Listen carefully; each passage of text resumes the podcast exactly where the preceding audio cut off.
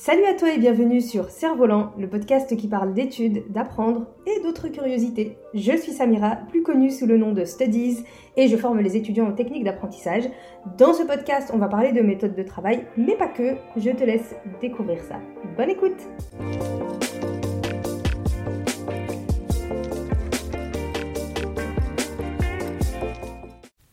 Hello à toi et bienvenue dans ce nouvel épisode du podcast Cerf-Volant, un épisode qui va être consacré à une thématique qu'on me demande très souvent.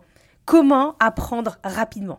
Comment tout apprendre en passant le moins de temps possible sur l'apprentissage? Ça va être le sujet de cet épisode avec un livre. Je vais te parler d'un livre qui s'appelle La méthode des 20 heures de Josh Kaufman.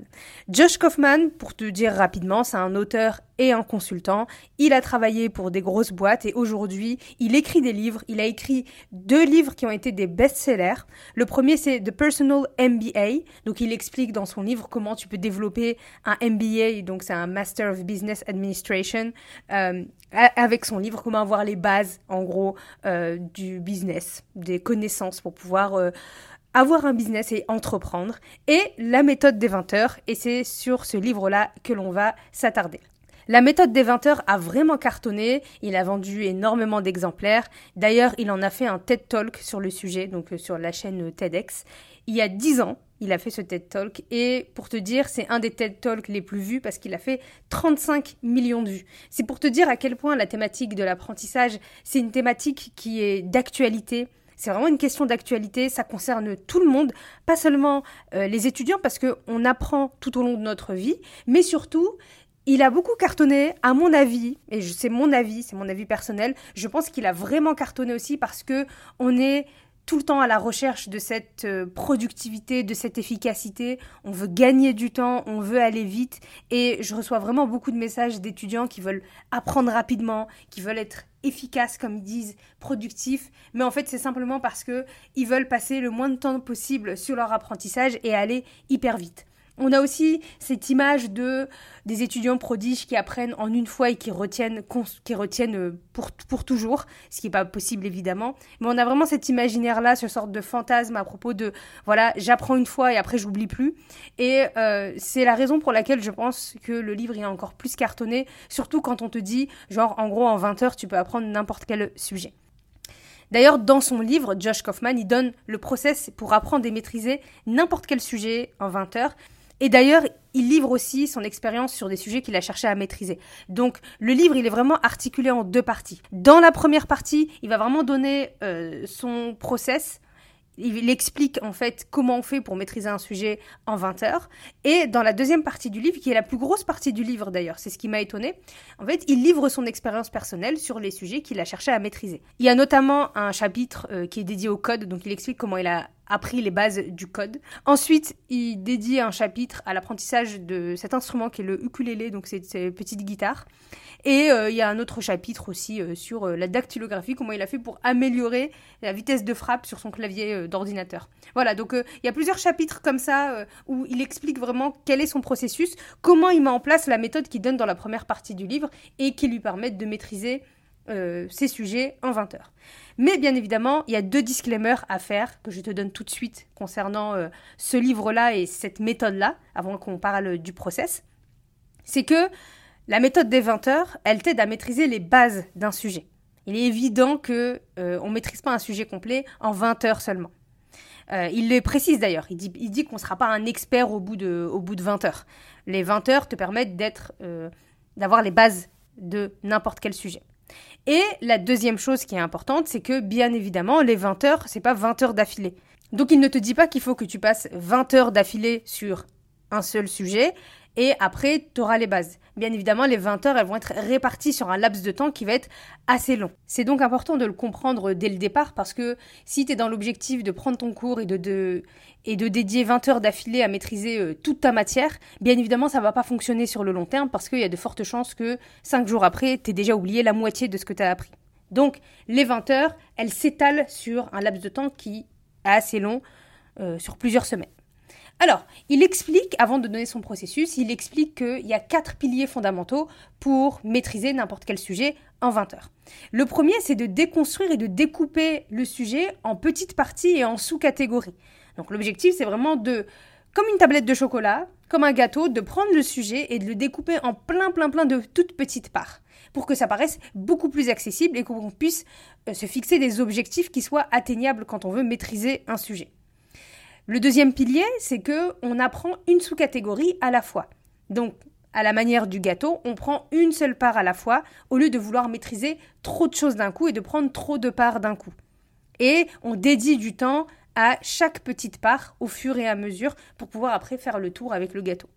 Ensuite, le troisième pilier, c'est d'éliminer toutes les barrières mentales, émotionnelles, psychologiques qui pourraient entraver ton apprentissage. Du style, je suis pas capable d'y arriver, c'est pas possible, c'est pas fait pour moi, euh, c'est trop dur, patati patata. Et que c'est important d'avoir cet état d'esprit de je peux y arriver, je peux maîtriser cette petite part de gâteau à la fois pour y arriver parce que, bien évidemment, on sait que l'état d'esprit, le mindset, comme on dit, a vraiment une part importante dans la réussite d'un projet, d'une entreprise, quelle qu'elle soit, même celle de l'apprentissage.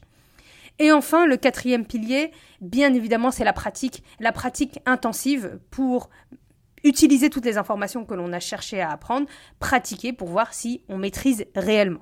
À partir de ces quatre piliers-là, il va donner tout un processus, il va expliquer son processus entier pour maîtriser euh, les bases de n'importe quel sujet en 20 heures. Il explique que son processus, il est décortiqué en 10 points. Il y a 10 étapes pour arriver à maîtriser les bases d'un sujet en 20 heures. La première étape, c'est de choisir un sujet que l'on aime. Ça paraît évident dit comme ça, mais euh, c'est hyper important de, le, de, le, prendre en considération parce que si on prend un sujet qu'on n'a pas envie d'apprendre, forcément, vu que l'état d'esprit, c'est une part importante de la réussite dans l'apprentissage, ça va être compliqué d'éliminer les barrières mentales et psychologiques concernant le sujet. Donc au début, il explique que c'est important de prendre un, sujet que l'on aime, pour lequel on a de l'intérêt. Ensuite, il explique, et c'est la deuxième étape du processus, que on va se focaliser sur ce sujet et on se focalise sur un sujet à la fois. Il peut arriver, il nous arrive tous d'avoir plusieurs intérêts dans la vie, d'avoir plusieurs choses que l'on a envie de faire. Ah bah tiens, j'ai envie d'apprendre le japonais, mais aussi j'ai envie d'apprendre l'arabe, j'ai envie d'apprendre à coudre, j'ai envie d'apprendre à coder. Et il explique que on est obligé de faire un sujet à la fois parce que sinon on va s'embrouiller et surtout la clé dans l'apprentissage c'est l'implication et l'investissement. Et on ne peut pas s'impliquer sur plusieurs choses à la fois. Donc, quand on va prendre un sujet, on va s'engager dessus et on va se focaliser sur celui-là avant de passer à un autre sujet. La troisième étape du processus, c'est de définir un objectif et un niveau à atteindre, un niveau de performance. Parce que quand on veut maîtriser un sujet, il y a plein d'étapes et il y a plein de, niveaux de performance que l'on peut atteindre. Soit on va chercher à être débutant sur le sujet, d'avoir des connaissances de base, soit on veut avoir un peu plus que des connaissances de base, soit on veut viser l'expertise. Et dans les trois niveaux, forcément, ça ne demande pas le même temps en termes d'implication. Donc pour reprendre l'exemple euh, de la couture, imaginons, imaginons que j'ai envie d'apprendre à coudre. Quel va être mon objectif? Quel objectif j'ai envie d'atteindre? Bah, Disons que par exemple, mon objectif, c'est euh, de savoir coudre un t-shirt. C'est basique, c'est le plus simple pour euh, dans la couture d'un vêtement. Donc l'objectif que je vais me fixer, ça va être juste de savoir coudre suffisamment et savoir utiliser une machine, euh, à coudre pour euh, savoir faire, ne serait-ce pour l'instant qu'un t-shirt. Et je vais me contenter de ça et je ne vais pas chercher à aller plus loin, à vouloir faire une veste, une robe ou que sais-je. Et définir cet objectif-là de performance, c'est super important parce que ça va tout de suite vous permettre de, de vous projeter dans l'accomplissement de, de, cet apprentissage et de ce projet-là. Ensuite, il explique, c'est euh, la quatrième étape, qu'il faut découper ce niveau-là en plusieurs petite catégorie en sous-catégorie. On va imaginer que cet objectif-là, donc coudre un t-shirt pour moi, c'est mon gâteau. Et du coup, ce gâteau-là, je vais le découper en plein de petites sous-parties, en plein de petites parts. Et je vais, euh, je vais prendre une petite part à la fois pour pouvoir atteindre cet objectif du t-shirt. Je ne vais pas commencer à me dire, bon, mon objectif, c'est tout de suite de savoir faire un t-shirt. Non, j'ai plein de petites étapes à franchir avant celle-là. Cinquième étape, il explique qu'il faut qu'on obtienne les outils dont on a besoin. Donc, je continue avec mon entreprise de coudre un t-shirt et euh, pour tout ça, il va falloir que j'obtienne et que je me procure les outils dont j'ai besoin pour pouvoir y arriver. Donc les outils, c'est à la fois des outils matériels, mais pas que. Donc euh, bon, j'ai besoin d'une machine à coudre, euh, de tissu et de fil, je pense que ça, c'est une évidence. Mais j'ai besoin d'avoir des cours. Donc je vais aller chercher des cours particulier, ou par exemple, je vais aller chercher des cours sur YouTube qui expliquent la base, je vais me procurer les outils aussi euh, immatériels du type les cours, des bouquins, etc., dont je vais avoir besoin pour pouvoir atteindre cet objectif-là. Et c'est important parce que on va se focaliser sur, ces outils-là. On les a déjà euh, en place et on aura juste à suivre les cours pour pouvoir passer ces petites étapes et réussir à atteindre chaque euh, petite sous-catégorie que l'on s'est fixée. Ensuite, sixième étape, il nous explique que c'est important d'éliminer les obstacles à la pratique, donc c'est ces, fameuses barrières mentales, émotionnelles, psychologiques. Si je me dis de toute façon, je sais pas coudre, j'ai essayé de, coudre un trou la dernière fois, j'ai pas réussi, donc c'est pas fait pour moi. En fait, ça sert à rien que je me mette à vouloir coudre un t-shirt. Parce que si je suis déjà dans l'état d'esprit de je vais pas y réussir, bah, forcément, je vais je vais pas mettre les choses en place pour réussir, je vais pas faire les efforts nécessaires pour réussir, parce que je suis déjà convaincue que je vais pas réussir. Donc, c'est important de mettre en place euh, vraiment tout un état d'esprit où je me lance dans cette entreprise et il y a moyen que j'y arrive. Et ça, ça vaut pour tous les apprentissages. J'avais eu une discussion avec une élève qui me disait qu'elle était nulle en maths, mais je lui disais, mais non, en fait, c'est pas que tu es nulle en maths. Si tu te dis que tu es nulle en maths, forcément, tu vas, tu vas mettre en place aucun effort d'implication et d'engagement pour pouvoir réussir en mathématiques. Et euh, c'est important de, se dire que quand on se lance dans un cours, dans un apprentissage, ou même par rapport au cours que l'on a à l'école, si on se dit que de toute façon on va pas y arriver, eh ben forcément ça va avoir une conséquence sur les actes que l'on va mettre en place, les actions que l'on va mettre en place pour réussir ou pour échouer. Donc on élimine les barrières mentales à la pratique de euh, cette entreprise. Donc je me dis que de toute façon, même si aujourd'hui je suis nulle en couture parce que je ne sais rien faire, je vais y arriver avec mes, petites étapes, mes petites sous-catégories. Ensuite, septième étape, on va dédier du temps chaque jour à l'apprentissage. Et ça, c'est super important. Et il explique que même 20 minutes par jour, c'est largement suffisant pour commencer, mais que chaque jour, c'est important de dédier du temps à la pratique. Et c'est là qu'on voit l'importance euh, de la pratique, donc délibérée, mais surtout de la pratique régulière et on comprend que les 20 heures, c'est pas bien évidemment 20 heures d'affilée. Ensuite, huitième étape, on va mettre en place un système où on va avoir des feedbacks rapides sur notre, sur notre euh, apprentissage. Donc, si je, continue sur mon histoire de t-shirt, si Ma première étape, d'abord, c'est de savoir utiliser la machine à coudre et de savoir placer l'aiguille pour faire en sorte que j'arrive à mettre des points de couture. En fait, je vais m'entraîner de façon régulière pour voir si, pour l'instant, je suis capable de faire cette étape-là avant de passer à l'étape suivante. Et en gros, on a notre petite part de gâteau euh, pour chaque sous-catégorie d'apprentissage. Et avant de passer à la deuxième part de gâteau, à la part suivante et ainsi de suite, on va mettre en place un système où on va tester la part de gâteau que l'on vient de manger en regardant si on est opérationnel et si on peut passer à l'étape suivante. Et c'est super important pour éviter en fait d'accumuler des lacunes et de se rendre compte qu'en fait on veut aller trop vite mais on ne maîtrise même pas le, début. Ensuite, il explique que c'est important de pratiquer par intervalles courts. Et il explique que, voilà, c'est important de se mettre des petits chronomètres de 20 minutes et de se dire, voilà, j'ai 20 minutes pour faire ça. J'ai 25 minutes pour euh, effectuer telle tâche et voir ce que je suis capable de faire. C'est un moyen de se tester et en fait on se met comme en condition d'examen à l'école. Et on regarde si dans un temps imparti on est capable de faire ce que euh, l'on est en train d'apprendre. Et enfin, la dernière étape, c'est de répéter, de pratiquer à fond en se focalisant davantage sur la quantité parce que la qualité, elle viendra au fur et à mesure. En gros, ce qui veut dire par là, c'est que il faut pas attendre que les choses soient parfaites pour pratiquer. Faut pas attendre que, en théorie, je sache faire un t-shirt et que je comprenne toutes les étapes pour faire le t-shirt avant de commencer à faire un t-shirt. Si moi je veux faire mon t-shirt, eh ben je vais commencer en fait à coudre dès le départ, dès le début. Même si au début mon premier t-shirt il sera dégueulasse, mais au moins en fait au fur et à mesure j'aurai compris comment faire un t-shirt. Donc je sais que dans mon projet de faire un t-shirt, dans l'histoire, il n'y aura pas qu'un seul t-shirt de fait. Il est fort probable que, entre temps, j'aurai fait au moins 14 ou 15 t-shirts qui seront ratés. Et que ce sont ces 14 et 15 t-shirts ratés qui vont me permettre de faire en sorte que le 16e sera réussi. Et que on doit davantage se focaliser sur la pratique à fond, en, quantité, plutôt que sur la qualité de ce que l'on va fournir. Et il insiste vraiment dessus pour expliquer que c'est comme ça qu'on maîtrise aussi un sujet rapidement.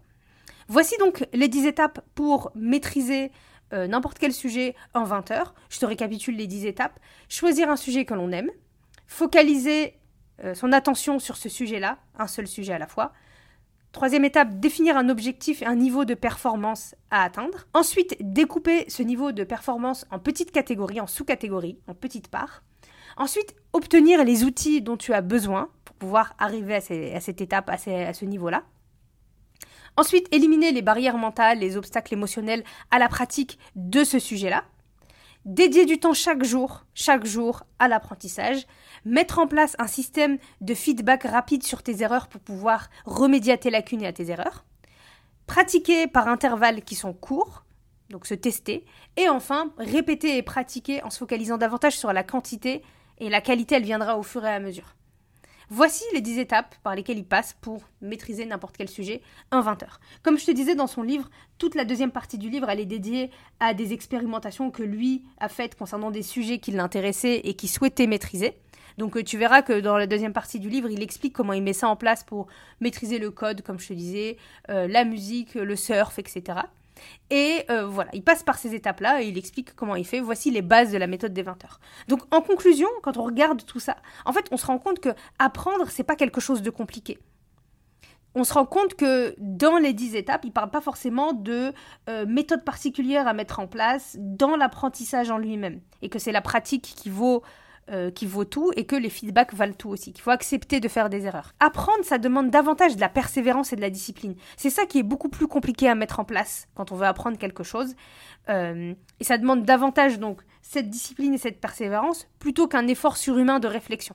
Quand on apprend quelque chose, on est davantage focalisé sur la réflexion en elle-même et euh, des moyens de mémoriser. Alors qu'en fait, la discipline et le fait d'être régulier dans son apprentissage, ça a beaucoup plus de valeur que le fait de, réfléchir de façon intense sur un sujet. Et donc, c'est la preuve que apprendre quelque chose, c'est à la portée de tous. Ça demande bien évidemment des efforts de réflexion pour certains sujets, mais c'est possible et c'est accessible à tout le monde à condition que on soit prêt à investir du temps et à s'impliquer dans le sujet en question. Et enfin, la conclusion aussi de euh, cette méthode-là, c'est qu'il faut faire attention à ne pas vouloir aller trop vite. Apprendre, ça demandera toujours du temps. Ça demandera toujours de l'implication, ça demandera toujours du temps, quelle que soit l'efficacité que l'on veut atteindre. Et souvent, on est beaucoup trop focalisé sur cette idée de productivité, de faire beaucoup en peu de temps, mais il faut savoir que apprendre, ça demandera toujours du temps et de la répétition, quelles que soient les techniques que l'on met en place.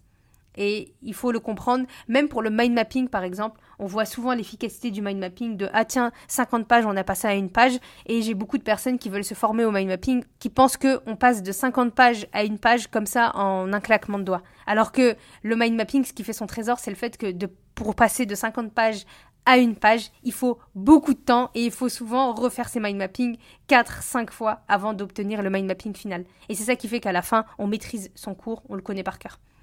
Et apprendre, ça demandera toujours du temps et de l'implication. Et c'est ça qu'il faut vraiment euh, retenir de, de cette leçon-là, de ce livre-là. Et si on n'est pas prêt à investir du temps, il ne faut pas s'étonner qu'il n'y ait pas les résultats euh, derrière si on est trop focalisé de je veux aller vite. Et le vite fait, bien fait, ça fonctionne pas dans tout. Et pour apprendre, eh ben, ça demandera toujours du temps. Voilà, j'avais vraiment envie de conclure sur ce, ce point-là parce que souvent les titres comme la méthode des 20 heures, ça peut porter à confusion en se disant, ben, en fait, je peux tout apprendre en 20 heures, je peux être un expert en 20 heures et après comme ça je me débarrasse du sujet. Non, en fait, même si la méthode des 20 heures, c'est une méthode qui est assez intéressante, ça demandera toujours du temps et de l'implication. Ces 20 heures, elles sont étalées sur des 3-4 semaines de travail et de pratique. Et les titres comme ça, les titres de livres comme ça, c'est souvent des titres euh, un peu racoleurs, entre guillemets, pour vendre. Je comprends qu'il ait voulu mettre ce titre-là pour attirer l'attention, mais en réalité, on n'apprend pas en 20 heures, on apprend en un mois, on apprend en deux mois, etc. Donc voilà, c'est vraiment ce que tu dois retenir de ce livre-là, qui est quand même intéressant, ça vaut le coup de le lire. Je trouve qu'il dit des choses qui sont pertinentes, mais sache en tout cas que les 20 heures sont étalées sur des trois semaines, un mois, et que apprendre, ça demandera toujours du temps, de la persévérance et de la discipline. Voilà pour cet épisode concernant euh, la méthode des 20 heures de Josh Kaufman. Je te mettrai le lien du, livre euh, dans la description si tu souhaites en savoir plus. J'espère en tout cas que cet épisode t'a plu et qui t'a donné envie de te mettre sur un sujet qui t'intéresse et sur lequel tu as envie de te mettre, mais que tu n'osais pas. Donc euh, j'espère que cet épisode t'aura motivé à vouloir euh, continuer d'apprendre. Et si l'épisode t'a plu, n'hésite pas à le partager autour de toi. C'est comme ça que les épisodes de Cerf-Volant euh, sont partagés, que les épisodes pourront servir à d'autres étudiants, à d'autres personnes qui auraient besoin d'en savoir plus sur les méthodes d'apprentissage. Et on se retrouve la semaine prochaine pour un nouvel épisode de Cerf-Volant. Peace